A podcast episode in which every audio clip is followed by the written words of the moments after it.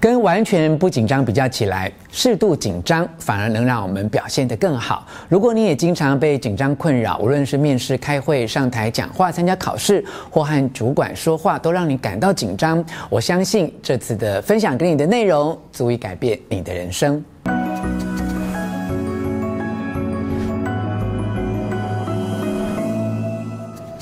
我是吴若权，欢迎你来到幸福书房。邀请还没有订阅的书友按下订阅的按钮和小铃铛，免费订阅我的频道。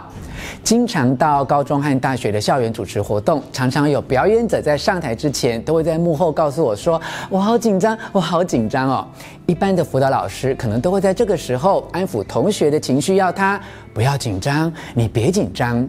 但是我的方法有点不同，我都会告诉同学，请你在心中默念：“我好紧张，会紧张是好事。”我的用意啊，是要引导即将上台的表演者接受并且觉察自己紧张的状况以及紧张的程度，接下来才能够利用有限的时间来处理自己紧张的情绪。哎，即便啊，我所参加过的大型表演或演讲已经超过三千个场次了，其实每次我上台之前也是会紧张哦。只不过累积的经验多了以后，我比较知道如何去处理紧张，甚至把紧张的阻力啊化为动力。最近看完商周出版《适度紧张，能力倍出》这本书，我发现原来全世界有百分之八十二的人。都是属于容易紧张型的，而且容易紧张居然是一种具有优势的潜力与能量。容易紧张的人也是容易成功的人。如果你能够意识到这一点，必定可以掌控紧张，进而提升自己的表现。从控制紧张的过程中得到美好的成长经验。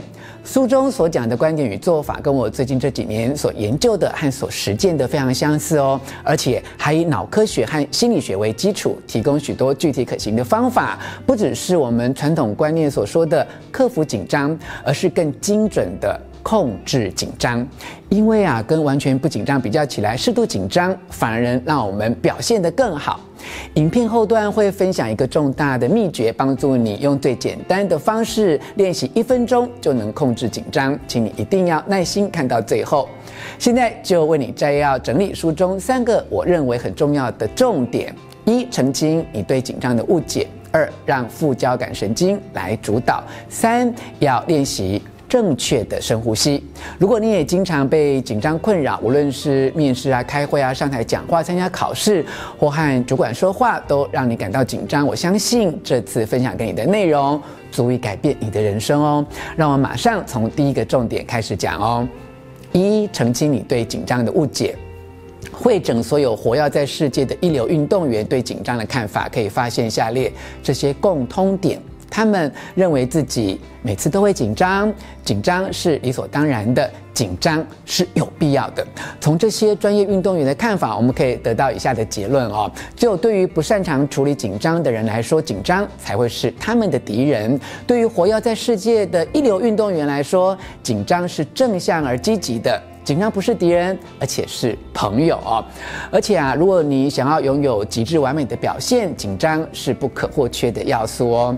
其实，早在一九零八年，叶克斯博士和杜德逊博士的心理学实验中就得到证明，诶。比起完全不紧张，适度紧张反而可以帮助我们发挥潜能，表现更好。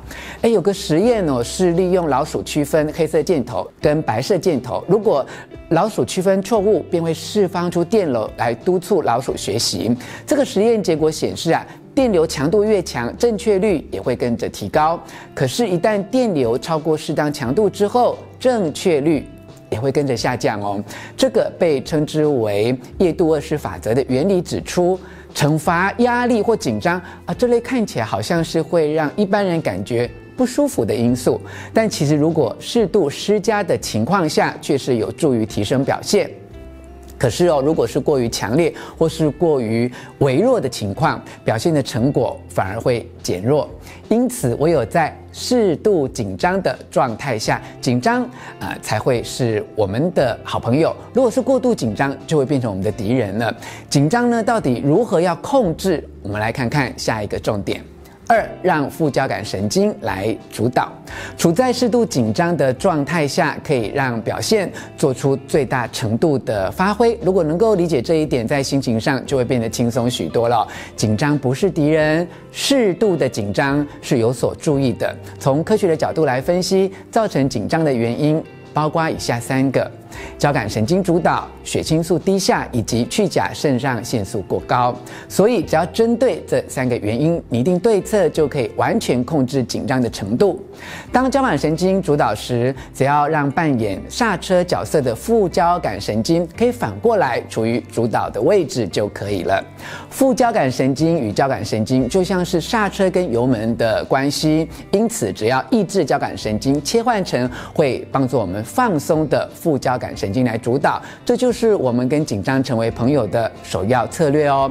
所谓的交感神经又称为日间神经，是指白天活跃的神经；副交感神经则被称之为夜间神经，是指在晚上休息或睡觉时发挥主导的神经。交感神经与副交感神经合称为自律神经，自律神经掌控着人体各部位脏器的运作。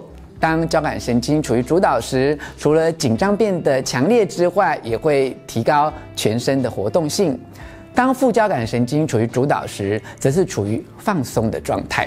这个时候，全身都处于休息的模式。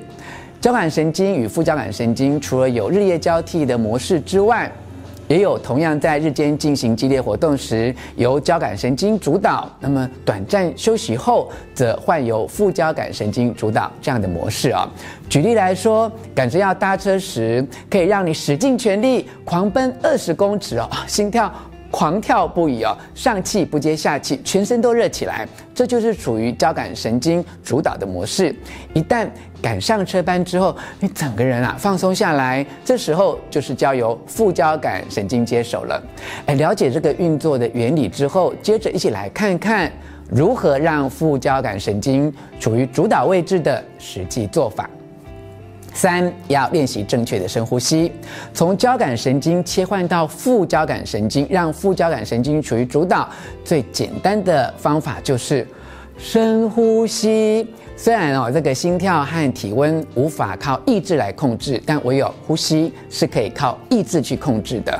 当副交感神经处于主导时，呼吸变得平缓。因此，如果你想要让副交感神经处于主导的位置，只要放慢呼吸就可以了。建议你好好练习，因为只要进行一分钟三次的深呼吸，就能够从过度紧张调整到适度紧张。一，用五秒钟从鼻子吸气；二，用十秒钟将气从嘴巴吐出来。十秒钟哦，然后再用五秒钟将肺里的残留空气全部吐出。以上呢，总共是二十秒，一分钟做三次哦。这是最正确的深呼吸方法。用比较短的时间吸气，用比较长的时间呼气。呼气时间是吸气时间的两倍以上，而且一定要将气。全部吐出哦，才能够在瞬间切换为副交感神经来主导。这是有关于呼吸的重要法则，也就是副交感神经会在吐气时变得活跃，交感神经会在吸气时变得活跃。如果将呼吸过度集中在吸气上，会让交感神经变得活跃，进而处于主导。因此，进行深呼吸时，比起吸气这件事，确实做到将肺部的空气吐出。会更重要。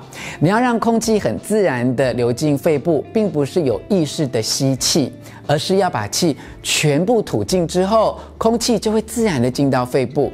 此外，相对于吸气的时间，如果呼气的时间没有达到吸气时间的两倍以上，副交感神经就无法处于主导的位置。举例来说，如果吸气的时间是五秒，那么呼气的时间就有必要花费到十秒以上。相对的，很多人是做了错误的深呼吸，所以没有获得真正舒缓的效果。